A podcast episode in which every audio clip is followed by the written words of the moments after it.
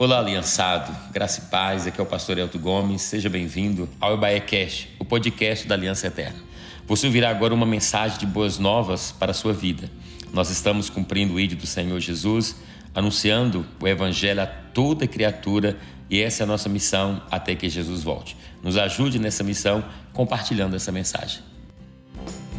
Vem cá, pastora Beth. Vamos aplaudir o Senhor. Aleluia!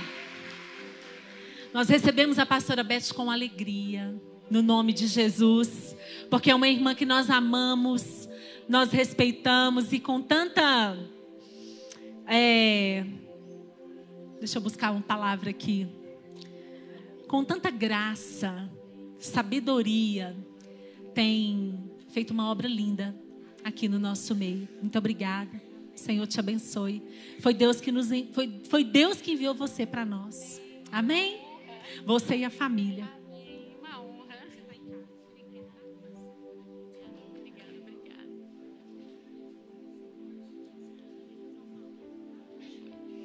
Glória a Deus. Amém.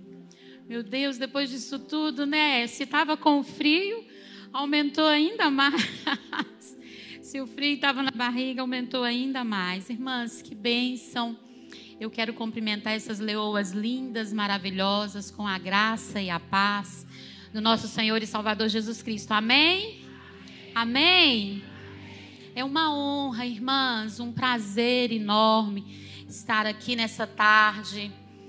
Na verdade, ali, né, ouvindo a pastora falando sobre gratidão, agradecer, sermos mulheres gratas, né? Por tudo que Ele tem feito, fez e na certeza de que Ele vai continuar fazendo. E aí eu voltei lá atrás, no ano de 2016, 2016. Eu estava em Dom Joaquim pastoreando e eu vim para uma conferência de mulheres. E aí chegando ali e tal com, com as mulheres do meu prédio, e sabe, aquele bateu aquele desejo, porque quando a gente está pastoreando, inclusive longe, é, a gente fica assim. É muito bom, irmãs, mas a gente sente uma saudade muito grande de estar no meio, sabe? De estar mais perto. As de longe aí vão me entender. Amém? As de longe vão me entender. E aí vendo, né, tudo correndo e as irmãs envolvidas e organizando e movimentando. E eu tive um desejo muito grande de um dia ministrar numa conferência como essa. e, estou aqui.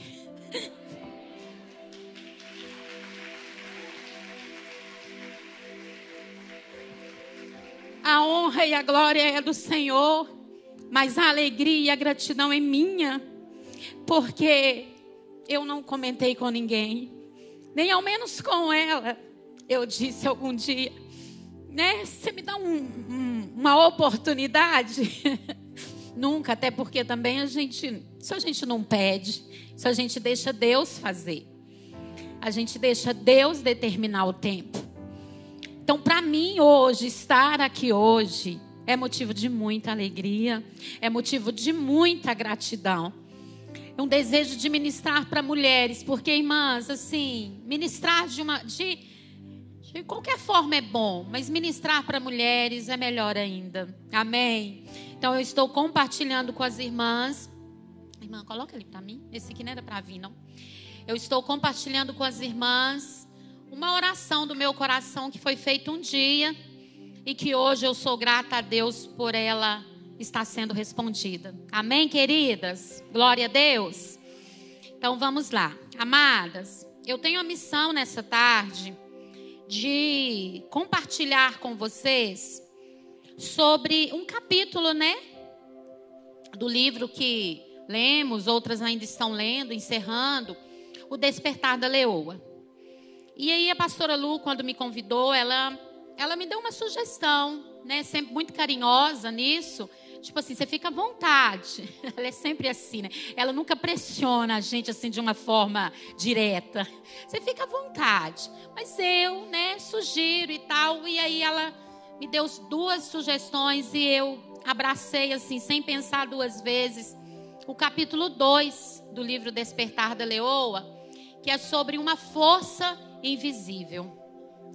Porque eu entendo que o tempo que nós estamos vivendo, passando, cada uma de nós, é um tempo em que nós não podemos, nós não conseguimos guerrear com a nossa própria força. Nós precisamos sim de uma força invisível, mas que nós sabemos de onde vem.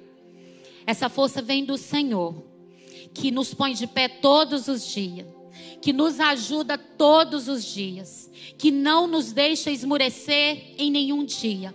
Que mesmo aqueles dias que parecem que estão nublados e parece que não vai ter sol, ele chega e diz: pode até não ter sol, mas eu estou aqui como o sol da justiça.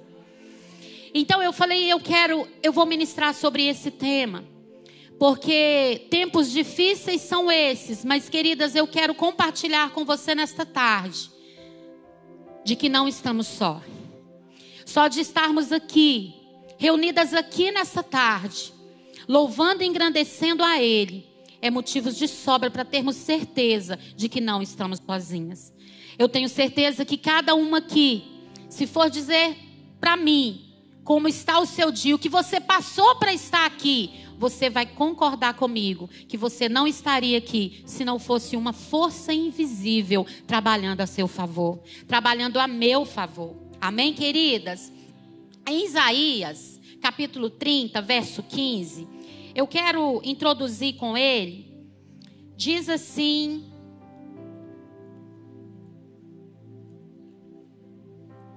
Isaías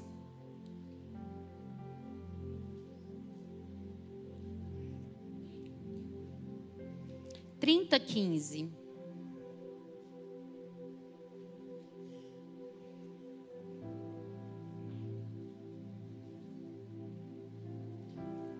Diz assim para você e para mim.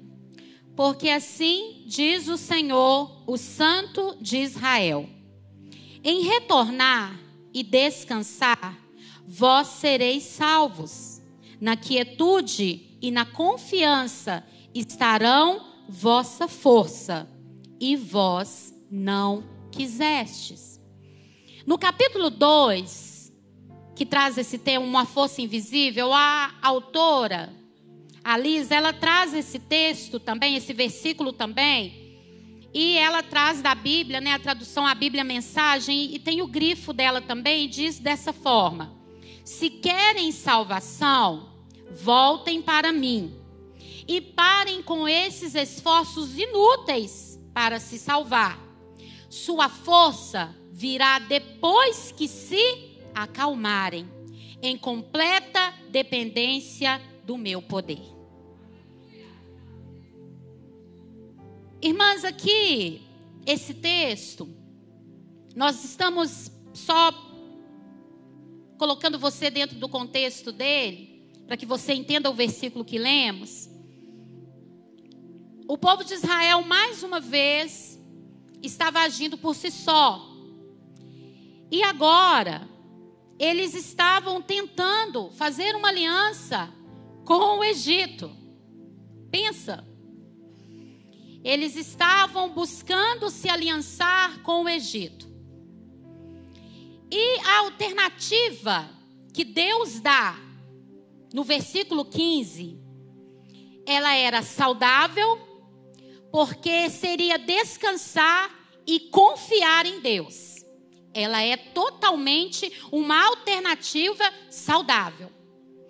Porém, era uma solução, e, e sim, era uma solução fácil, mas extremamente difícil para o povo aceitar. Por que, que era difícil, pastora? Porque confiar, irmãs, em uma força invisível nem sempre é fácil. Falar é muito fácil.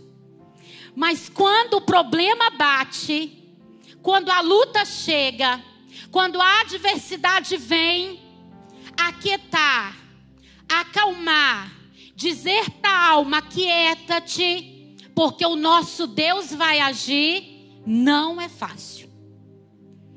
O povo preferiu fazer alianças, buscar fora, em meio às necessidades, do que fazer o que o Senhor disse. Porque aqui o Senhor disse o seguinte, irmãos: olha, para com isso.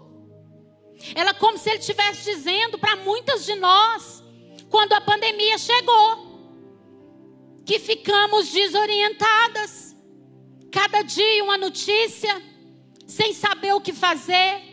Pode isso, pode aquilo, não pode isso, pode aquilo. E é como se o Senhor olhasse para nós, mães de famílias, os nossos filhos, marido. Quando meu marido chegava, irmãos, quase que eu dava um banho nele lá fora, antes dele entrar para dentro de casa. Ele ficava me olhando, tipo assim, amor, precisa disso.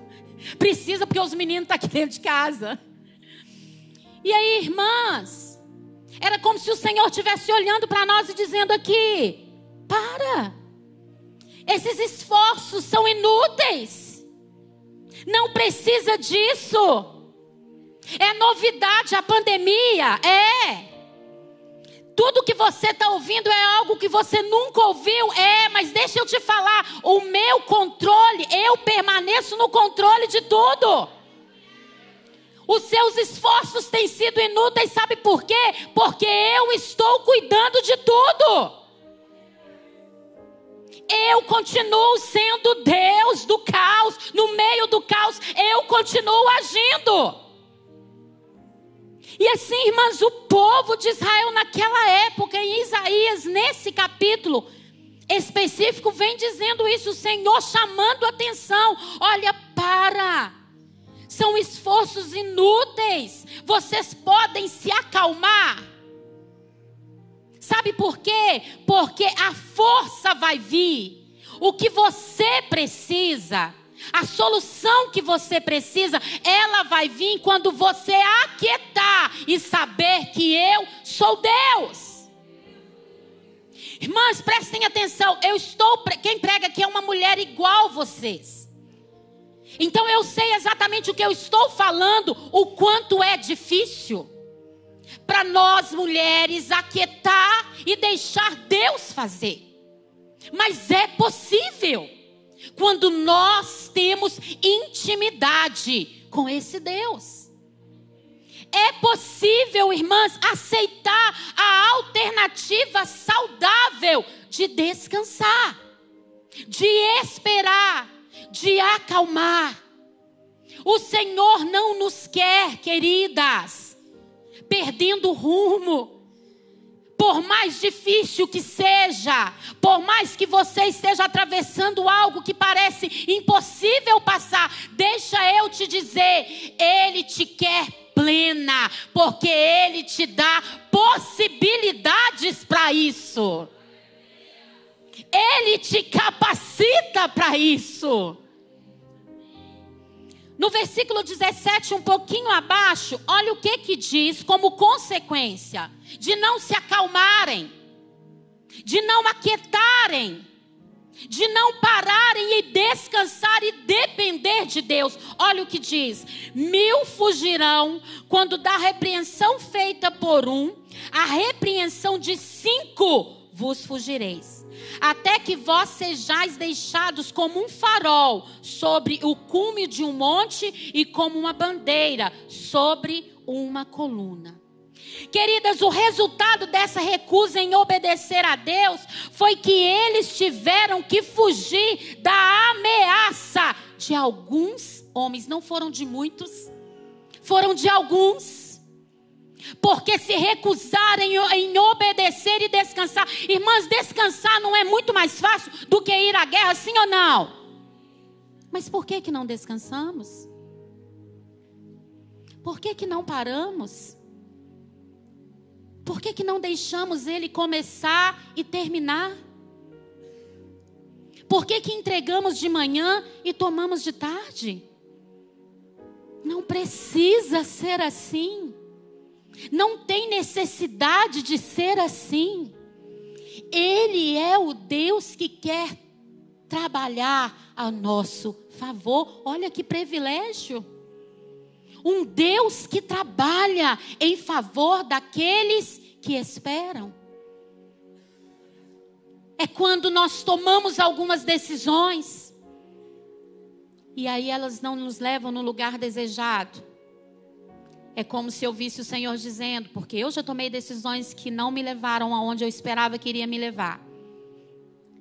Mas é como se eu visse ele dizendo assim: pronto, agora vem cá.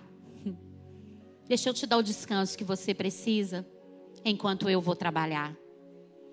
Você viu? Você foi? Não foi bem sucedida? Agora vem, descansa, deixa eu fazer. É isso que Deus quer para nós, irmãs, é essa força invisível que trabalha e que age em favor daqueles que esperam nele.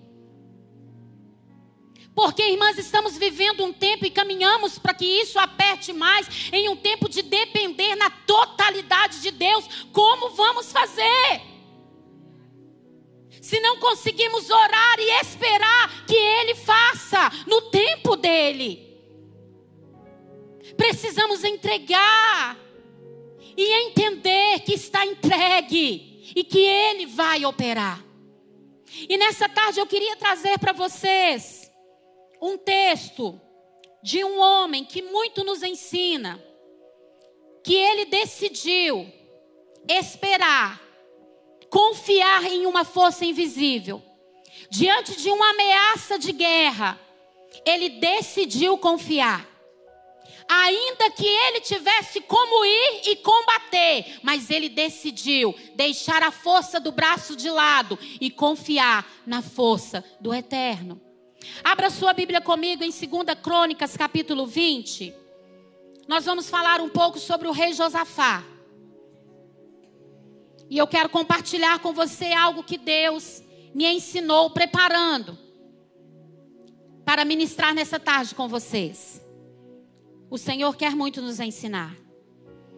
Capítulo 20, versículo 12. 2 Crônicas, capítulo 20, versículo 12. Diz assim: para nós. Ó nosso Deus, tu não os julgarás, porque não temos qualquer poder contra esta grande companhia que vem contra nós. Tampouco sabemos o que fazer, mas os nossos olhos, repita comigo, os nossos olhos, os nossos olhos estão em ti. Amém. Queridas, Josafá, nós vamos é, começar a ler sobre ele no capítulo 17, quando no capítulo 16 o seu pai, Asa, morre e Josafá reina no seu lugar. E a Bíblia diz que ele fez tudo o que agradou ao Senhor, ele não buscou os balaíns, ele buscou ao Senhor, o Deus de seu pai, seguiu os seus mandamentos, seguiu as suas obras.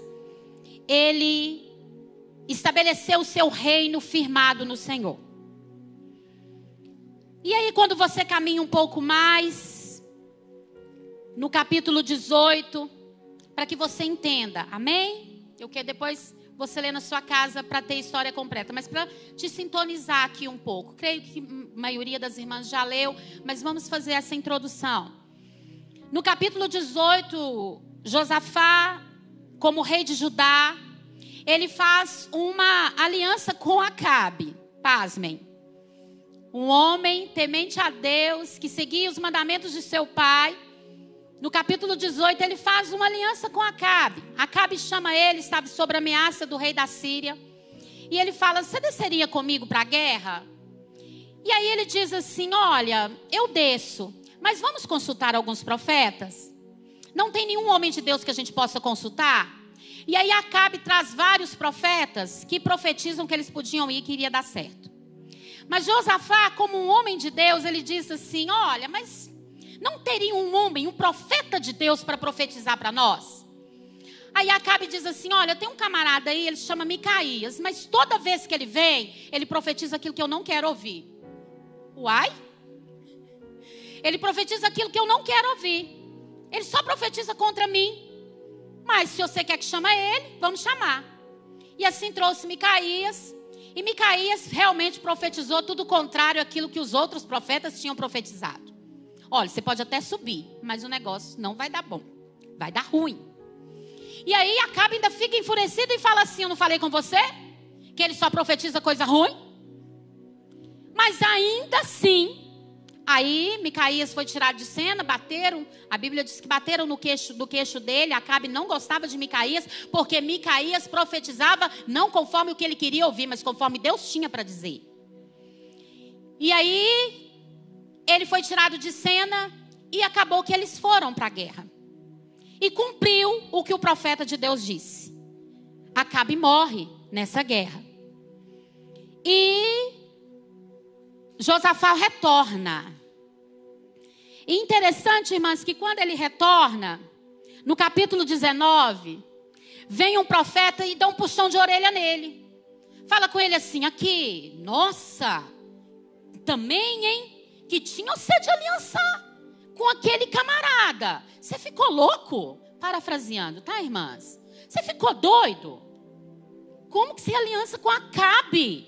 Você tem ideia do livramento que Deus te deu? E aí, o profeta descortinando com ele sobre isso, o profeta diz assim: Todavia, primeiro antes falou com ele assim: Olha, mas fique esperto, porque você está em dívida com Deus. O que você fez não foi legal. Mas aí o profeta diz o seguinte: Todavia, há boas coisas encontradas em ti.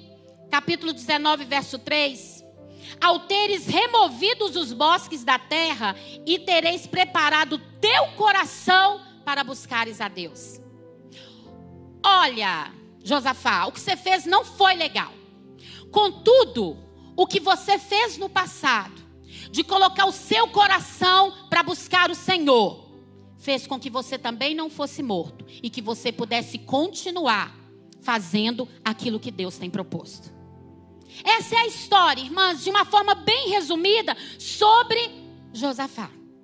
E aí, depois que Josafá aprendeu a confiar no Senhor, já depois de ter aprendido, ele agora é ameaçado pelos reinos, pelos filhos de Amon e de Moabe. Capítulo 1 vai dizer que sucedeu depois, versículo 1, desculpa, do capítulo 20. Sucedeu depois disso que os filhos de Moabe e os filhos de Amon, e com ele aos amonitas, vieram para a batalha contra Josafá. Esse Josafá é o mesmo que tinha se aliançado com Acabe, tinha tido um livramento, tinha visto mais uma vez que aquilo que Deus fala, ele cumpre, e agora ele se vê ameaçado. Só que agora esse Josafá não é o mesmo do capítulo 19.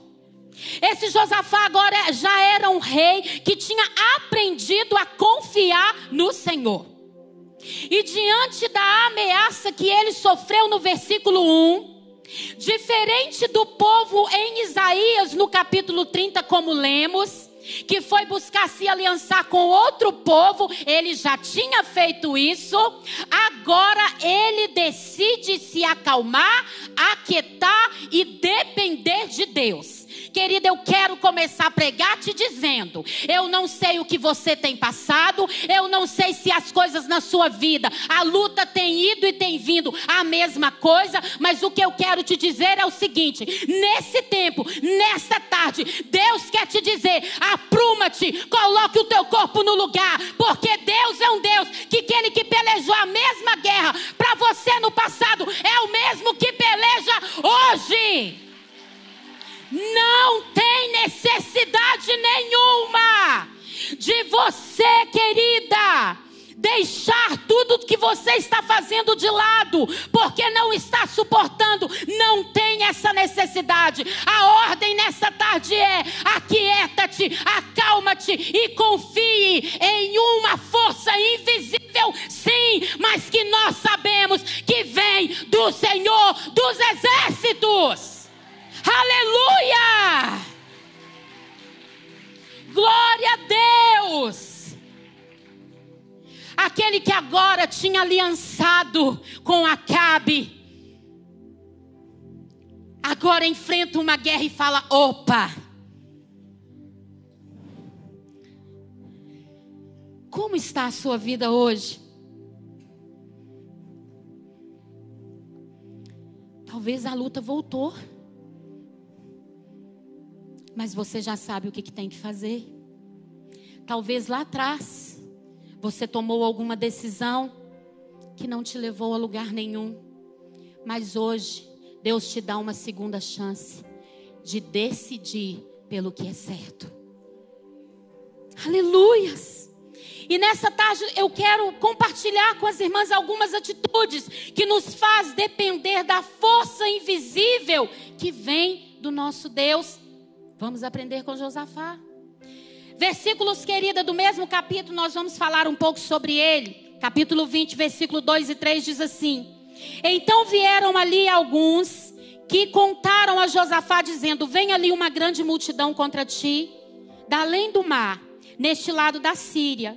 E eis que eles estão em Razazon Tamar, que é Rem-Gedim. E Josafá temeu e pôs-se a buscar o Senhor e proclamou um jejum em todo o Judá. Primeira coisa que eu aprendo, em meio a más notícias, ir para o quarto de guerra ainda é a melhor saída. Eu não sei qual a notícia tem chegado para você. Mas Deus quer te lembrar nesta tarde que ir para o quarto de guerra ainda é a melhor saída. Buscá-lo em oração e em jejum ainda é a melhor saída. Ainda que a sua alma queira o contrário, ainda que a sua alma esteja dizendo você precisa ir, você precisa fazer, você precisa falar e acontecer, Deus nos diz nesta tarde que o quarto de guerra ainda é o melhor lugar para se vencer uma batalha. Aleluia! Salmo 145, verso 18 e 19 vai dizer: Perto está o Senhor de todos os que o invocam, de todos os que o invocam em verdade. Ele cumprirá o desejo dos que o temem, ouvirá o seu clamor e o salvará. Sabe, irmãs, eu creio que eu não sou a única que às vezes vivenciando uma situação, parece que fomos esquecidas. Parece que não somos lembradas. Parece que estamos só. Podemos estar sozinhas dentro do convívio em que estamos, mas jamais abandonadas pelo nosso Senhor. Ele diz que perto ele está. A Bíblia diz que Josafá, assim que a ameaça chegou, ele se posicionou. Ele chamou o povo para um jejum e para a oração.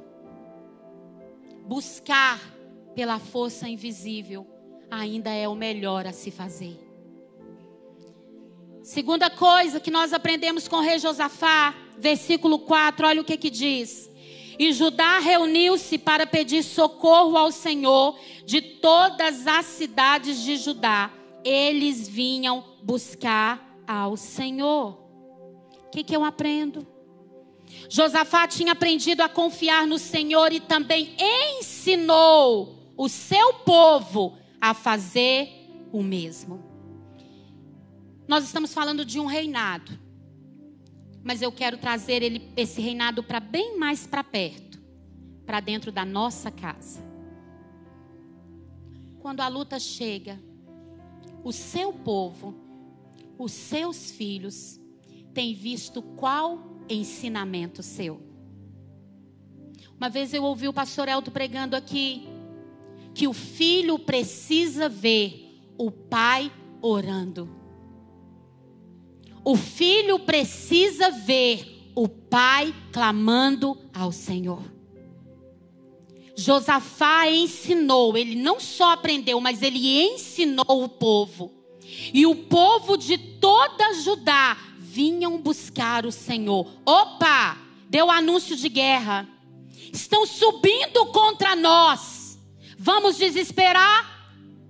Vamos ficar murmurando? Não, já sabemos o que temos que fazer. Irmãs, nós estamos preparando, formando homens e mulheres que são os nossos filhos. E quando lá na sua casa o controle de algo é perdido, qual tem sido o nosso comportamento? É de extrema importância que eles até fiquem sabendo do que está acontecendo, mas mais ainda, que eles vejam o que você está fazendo diante do acontecido. Porque só assim vamos ensinar aos nossos filhos a buscar ao Senhor em tempos difíceis. Só assim, queridas, vamos prepará-los para a guerra. Só assim, irmãs, vamos ensiná-los a dizer não aos pratos que o mundo tem apresentado. É só testemunhando, é só orando, é só chamando para orar e dizendo: olha, só Deus pode trazer a solução. É só assim que vamos ensiná-los o que fazer. Porque nós vamos, eles vão ficar. E qual que é a geração que nós vamos deixar? Uma geração de Josafá, do capítulo 18, que se aliancia com o inimigo. Ou Josafá, do capítulo 20, que ao ameaça da guerra, ele se volta para o Senhor em jejum e oração. A escolha é nossa, irmãs. A escolha é nossa. O exército de Josafá, pasmem, era de 1 milhão e 160 mil soldados. Era enorme, sim ou não? Mas um milhão de homens, soldados, arregimentados, prontos para a guerra. Ou seja, não era qualquer inimigo que poderia derrotar Josafá. No entanto, ele buscou proteção do Senhor Sabe por quê? Porque ele sabia que sem a intervenção divina, por maior que fosse o exército, eles não teriam a vitória. É isso que nós precisamos entender, irmãs. Às vezes a luta ela vem e vai. E acaba que ficamos no automático, é como se nós já soubéssemos o que fazer. E aí deixamos de buscar a Deus em determinada situação. Vocês estão me entendendo? Nos esquecemos de buscar, já estamos no automático. Deus está cuidando, Deus está fazendo, amém. Mas e o clamor, e a expressão, as palavras que saem dos meus lábios declarando a minha confiança nele, não são faladas? Entendem isso? Josafá poderia ter se levantado e dito: estão vindo? Ok, preparem o exército. Mas não. Era como quem começa a ler o capítulo 20. Acha que Josafá não tem ninguém no exército, pastora. Acha que Josafá está sozinho. Mas não, ele tinha 1 milhão e 160 homens no seu exército, mas ainda assim ele se voltou para Deus. Ainda assim, o olhar dele permaneceu naquele que depende. Como aquele que depende, ele não retrocedeu. Salmo 20, 20, versículo 7 vai dizer que uns confiam em carros e outros em cavalos, mas nós faremos menção do nome do Senhor nosso Deus. Não importa, irmãos, se o mundo confia em A, B, C, nós devemos e precisamos prosseguir confiando no Senhor dos Exércitos. A igreja tem a resposta, a igreja sabe o que fazer. A questão agora é entregar a alma que às vezes é tão aflita aos cuidados daquele que já tem o controle de tudo nas mãos.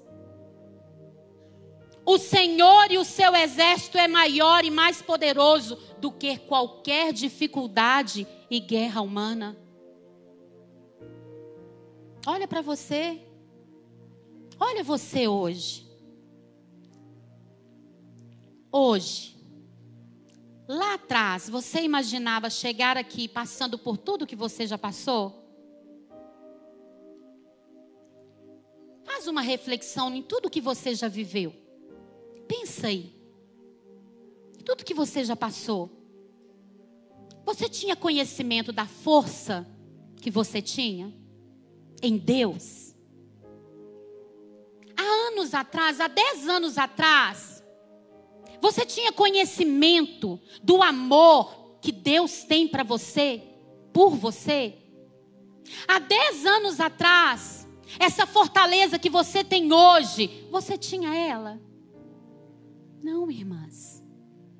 Isso foi vindo ao longo do tempo, se entregando dia após dia e confiando de que Deus está fazendo.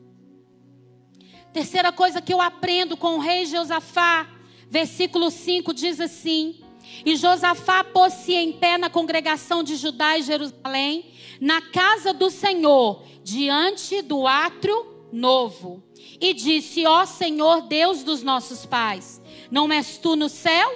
E não dominas tu sobre todos os reinos dos pagãos? E na tua mão não há força e poder, de modo que não há quem te possa resistir? Não és tu o nosso Deus que expulsastes os habitantes da, desta terra de diante do teu povo Israel e adeste para sempre a semente do teu amigo Abraão? E eles nela habitam e edificam nela um santuário para o teu nome, dizendo: Se quando o mal nos sobrevier, como a espada, juízo ou peste ou fome, nós nos pusermos de pé diante desta casa e na tua presença e clamarmos a ti em nossa aflição, então tu ouvirás e nos socorrerás. Terceira coisa que eu aprendo, irmãos, com Josafá. Ele orou publicamente, reafirmando a oração que Salomão fez lá em 2 Crônicas, capítulo 6. E ele também reafirmou a resposta que Deus deu naquele dia para aquela oração. Eu aprendo que eu preciso conhecer a palavra para orar de maneira assertiva. Sabe, irmãs, orar de maneira assertiva. Que é que você precisa? O que é que te faz ter medo? O que é que tem te paralisado? O que que tem te impedido de sonhar? O que que tem roubado a sua alegria? Orar de maneira assertiva. Mas eu só oro assim quando eu conheço a Bíblia. É aqui que eu sei quem eu sou. É aqui que eu sei quem Deus é. É aqui que eu sei do que, que o inimigo é capaz. Mas é aqui também que eu sei que o Senhor já venceu todos os ataques dele. É aqui. Orar de maneira assertiva. Levar a Deus realmente como está o seu coração. Enfeitar, firular aquilo que já está claro como a água diante de Deus. Quebrar o orgulho, a fortaleza de orgulho e reconhecer quem nós somos e o quanto precisamos dele. Na verdade, quando eu oro a palavra, eu apenas estou dizendo: olha, Deus, eu creio que o que está aqui vai se cumprir na minha vida. Isso, irmãs. Nós não precisamos esconder. Escondemos de tanto, sim ou não? Escondemos de tantos, às vezes até dos da própria casa, porque às vezes não vão nos compreender, não vão entender o que estamos passando. Mas nós temos o Senhor que nos conhece, que sabe o que estamos vivendo. E assim podemos orar de forma assertiva. Josafá, quando orou, do versículo 5 ao 9, ele orou a palavra. Ele estava lembrando da oração que Salomão fez. Se você olhar lá na sua casa, no capítulo 6, Salomão orou. E Deus já respondeu. Ele estava só lembrando. Olha, Senhor, eu estou diante da guerra. Eu estou passando uma grande aflição. Mas o Deus que prometeu, Ele é fiel para cumprir. Eu decido prosseguir confiando. Amém, irmãs? Quarta coisa que eu aprendo: quando oramos e entregamos tudo a Ele, a resposta com certeza virá. E Ele pelejará por nós. Versículo 14, olha o que que diz. Então veio o Espírito do Senhor no meio da congregação sobre Jaziel, o filho de Zacarias, o filho de Benaia, o filho de Jeiel, o filho de Matanias, um levita dos filhos de Asaf. E ele disse: Ouvi todo o Judá, e vós, habitantes de Jerusalém, e tu, rei Jeosafá, Assim diz o Senhor a vós: não temais, nem vos amedrontais em razão desta grande multidão, porque a batalha não é vossa, mas de Deus. Irmãs, vocês conseguem entender que quando nós começamos a orar, a certeza já tem que ser no coração que nós já vencemos? Porque partindo do pensamento da palavra que diz que as mãos dele não estão encolhidas de forma que não possa nos abençoar, e os ouvidos dele não estão tapados de forma de que não possa ouvir o meu clamor, então tudo aquilo que eu orar vai chegar diante dele, e não no meu tempo, mas no tempo dele, eu vou ver acontecer.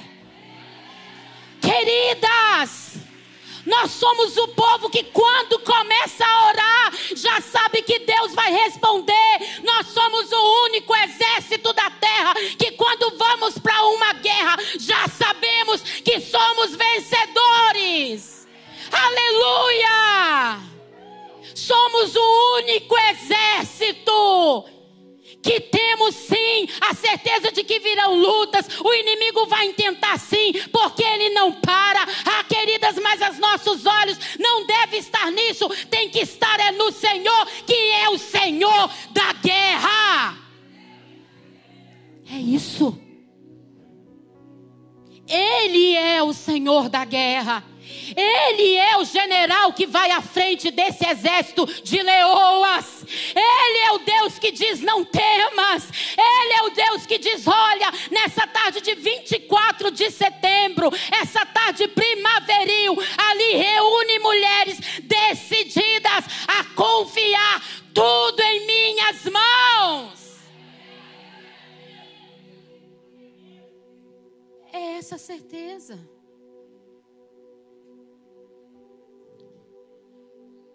Quando oramos, nós já temos que começar a orar, tendo a certeza de que Ele vai responder.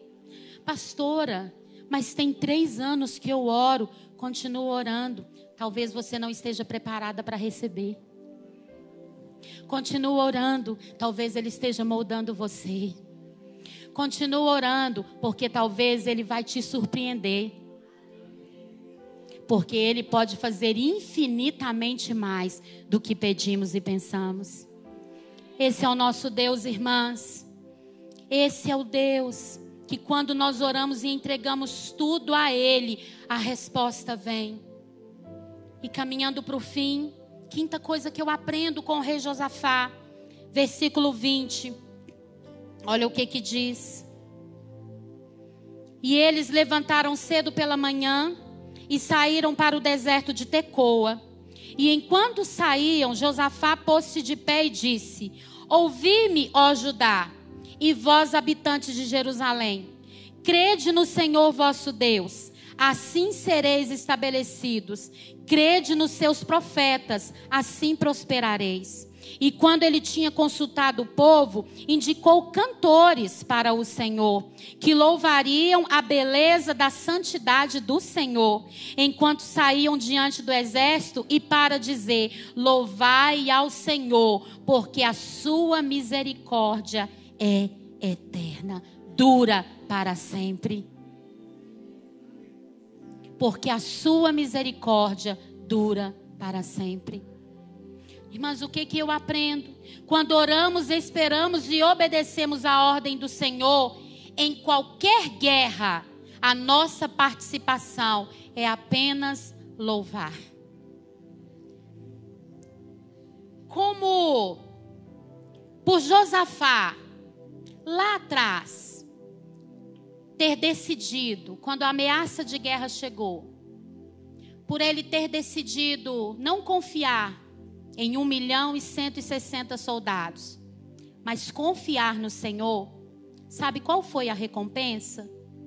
Ele não fazer esforço nenhum, pastor Agi. Ele só teve que louvar. A participação minha e sua em meio à luta é apenas louvar a Ele. O louvor em meio às lutas expressa a nossa total confiança e dependência de Deus. Versículo 20 e 21, eles já estavam caminhando para a guerra. Eles já estavam indo para a guerra. Mas eles estavam fazendo o quê? Orando. Deixa eu te falar. O tempo seu hoje no quarto de guerra o seu choro aonde ninguém vê, as suas lágrimas aonde só o Senhor pode secar, o seu clamor que sai de dentro da alma, que só Deus vê.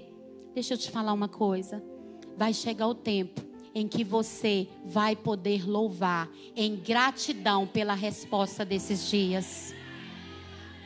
Vai chegar o dia, irmãs, tão certo como vive o Senhor, em que você lembrará desse dia e dirá: Eu estive lá, eu chorei, a minha alma foi rasgada, mas hoje eu vejo a recompensa de ter escolhido depender do Senhor.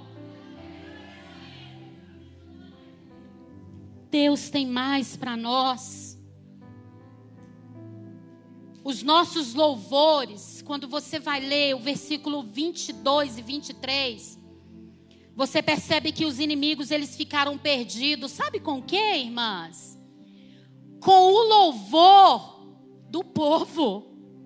A Bíblia diz que quando eles ouviram os barulhos do louvor, eles se confundiram entre si e acharam que já era um barulho da guerra e começaram a guerrear entre si. Deixa eu te dizer, o meu louvor e o seu deixa Satanás endemoniado. Queridas, é Satanás olhar para você que não para. Sabe quando ele olha para você e diz agora ela vai parar? Olha você de pé exaltando. Sabe quando ele olha para você e diz agora ela vai largar e no outro dia você está segurando mais firme do que nunca. Sabe quando vem aquela situação que ele diz agora ela vai dizer não dá mais para mim. Olha lá você dizendo eis-me aqui, Senhor. Usa-me a mim, querida. É no louvor é no comprometimento que nós iremos ver as respostas que precisamos. O meu louvor e o seu, em meio à guerra, deixa Satanás endemoniado. É isso. É ele olhar para você e falar: gente, mas oh, a semana dela foi tão difícil. Eu achei que ela não ia vir, mas olha essa mulher aqui. Entende isso? Entende? É quando às vezes chega lá em casa, você olha para sua casa, olha para os seus filhos. Ah, queridas, e às vezes eles não estão da forma que o seu coração deseja. Mas aí, quando Satanás acha que você vai parar de orar, olha você levantando de madrugada e dizendo: Deus, eles são seus. Eu não abro mão.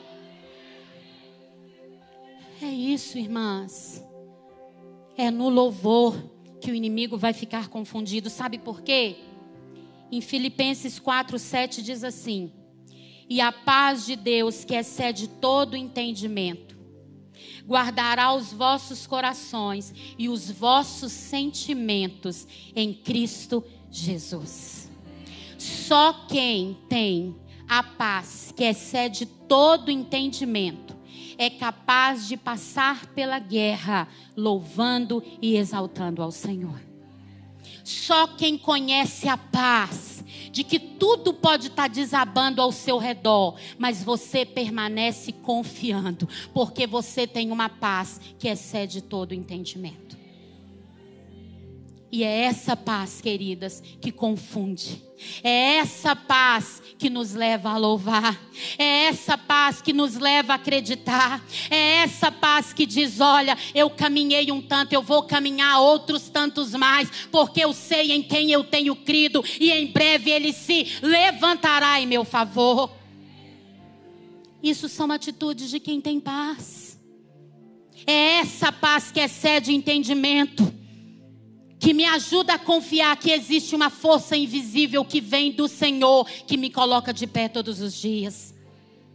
Josafá deixou de confiar em um exército de milhares de homens para confiar em uma força invisível. E olha o resultado: ele não precisou colocar a mão em nada.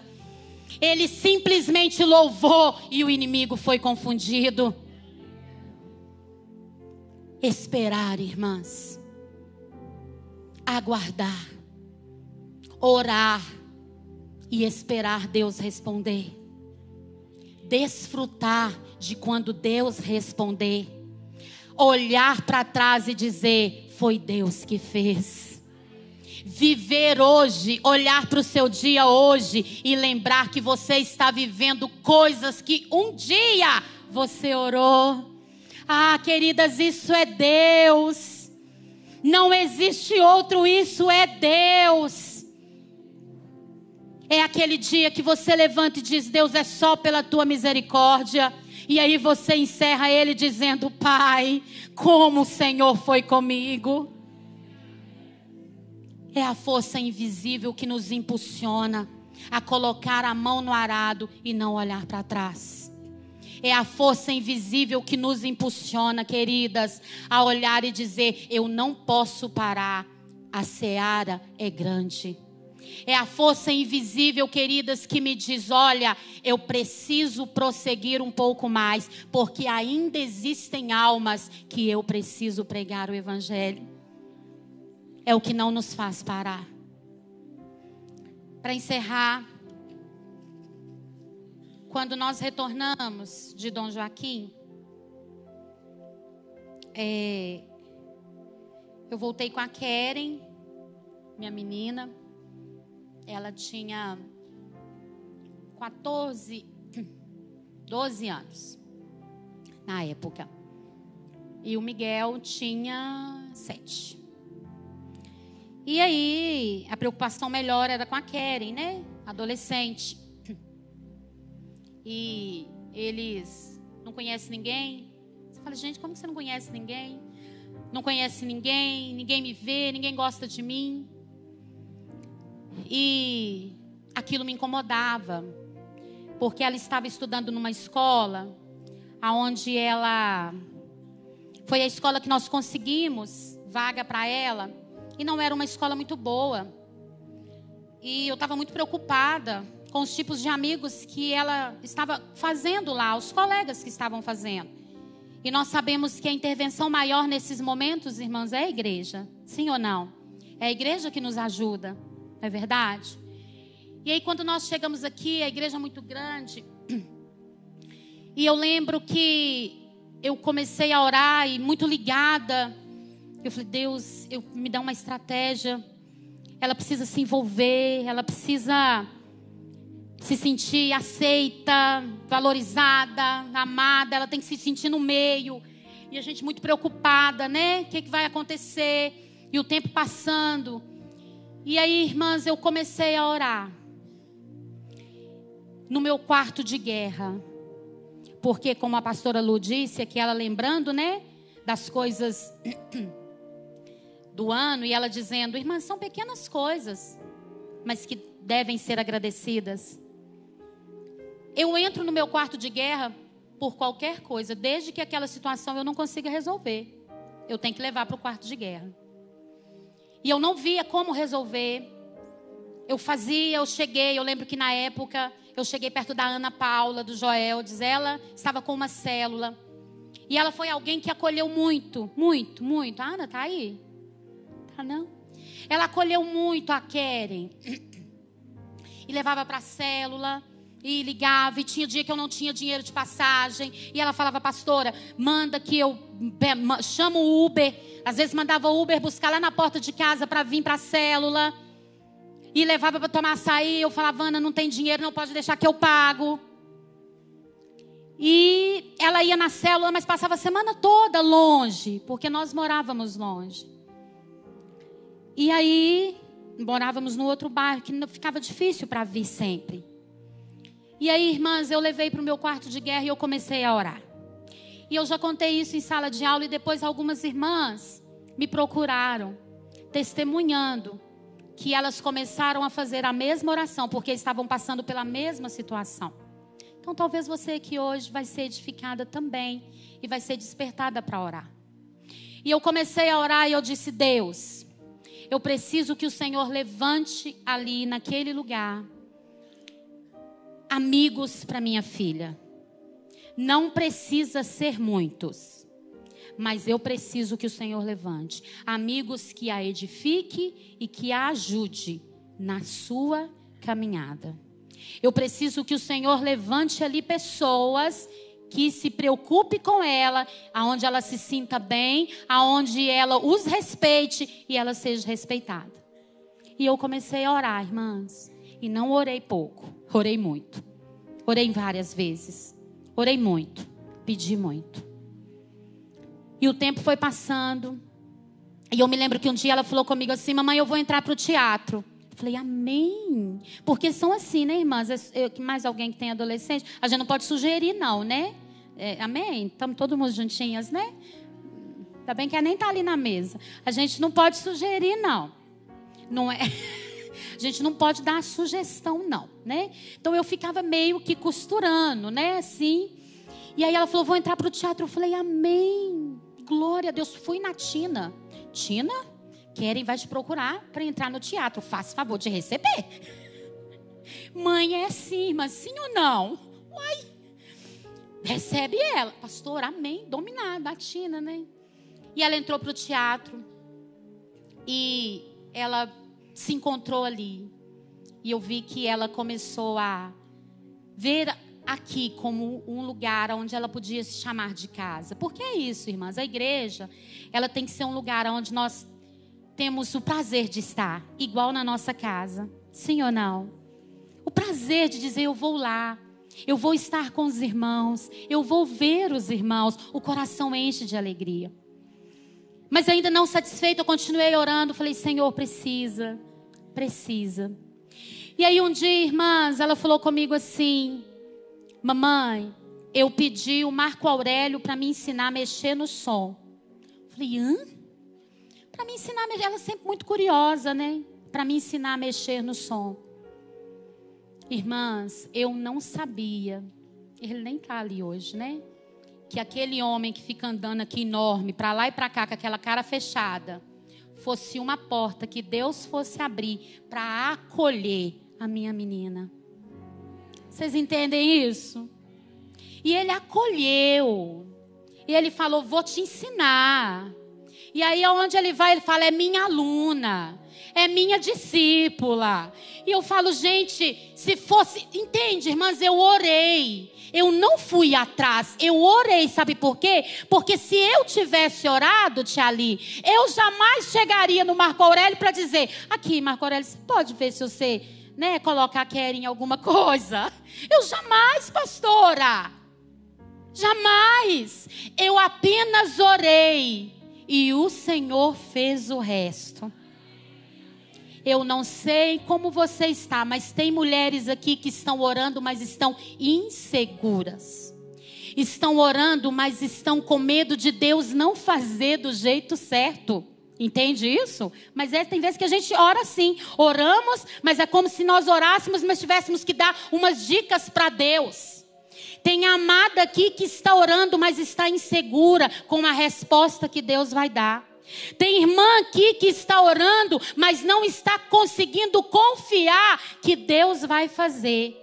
Tem irmã aqui, querida, que está, e eu posso ver o seu rosto, que está orando, pedindo, mas não está conseguindo deixar nas mãos de Deus. Deixa eu te dizer, ora, porque quem vai fazer o caminho a percorrer, quem decide é Ele.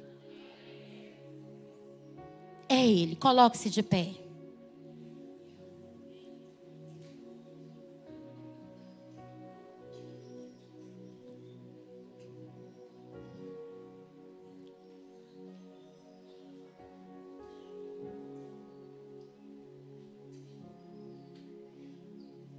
Aleluia, Jesus.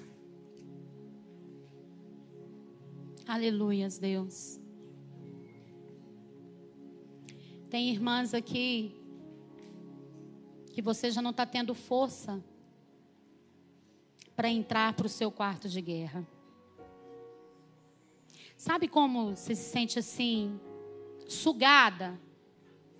É assim que você está se sentindo. Você não está conseguindo ter forças mais, nem para entrar no quarto, quanto mais para orar. E eu quero te convidar aqui à frente. Eu quero orar por você. Se você é uma leoa corajosa, vem aqui à frente. E eu sei que você é.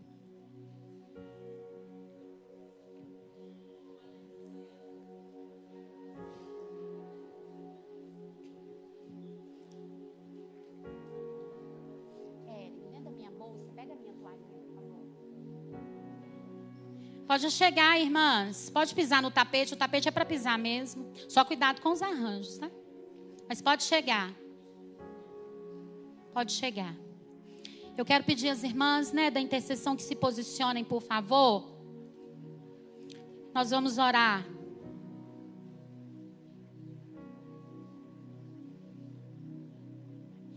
Mas eu creio que a grande maioria que é casada, eu creio, né? A grande maioria.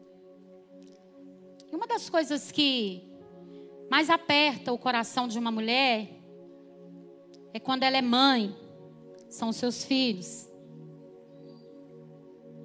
Que às vezes ela não consegue ter resposta para tudo, na maioria das vezes. E aí nós somos desafiadas a confiar. Nós somos desafiadas a crer que tem uma força invisível que está agindo a nosso favor. Tem mulheres aqui que vieram para cá arrastando, custando para chegar. Você está assim no mundo físico está assim no mundo espiritual também. Mas nessa tarde, Deus quer injetar um novo ânimo em você. Deus quer renovar suas forças para que você continue caminhando Deus não quer que você saia daqui da mesma forma. Deus quer que você, assim como Josafá, viva uma experiência com Ele e entenda quão bom é depender totalmente dEle. Quando eu orava, irmãs, ali pela Kelly, incomodada e muito preocupada, porque era uma preocupação para mim, eu vi algumas pessoas que eu achava que poderia ser.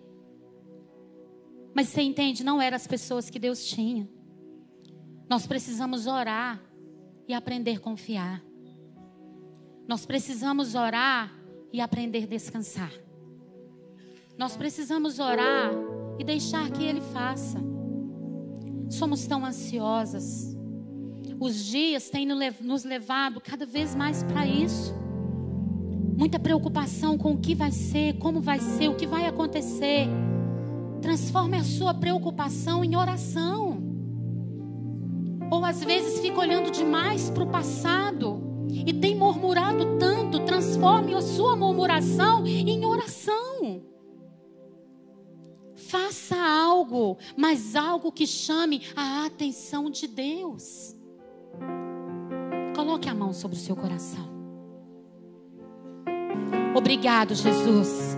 Muito obrigado pela tua presença que nos refaz. Muito obrigado pela tua presença que nos coloca de pé. Muito obrigado pela tua presença que nos dá ânimo para que possamos avançar na nossa caminhada. Bendizemos, louvamos e exaltamos ao Senhor por este tempo. Em nome de Jesus. Amém e amém.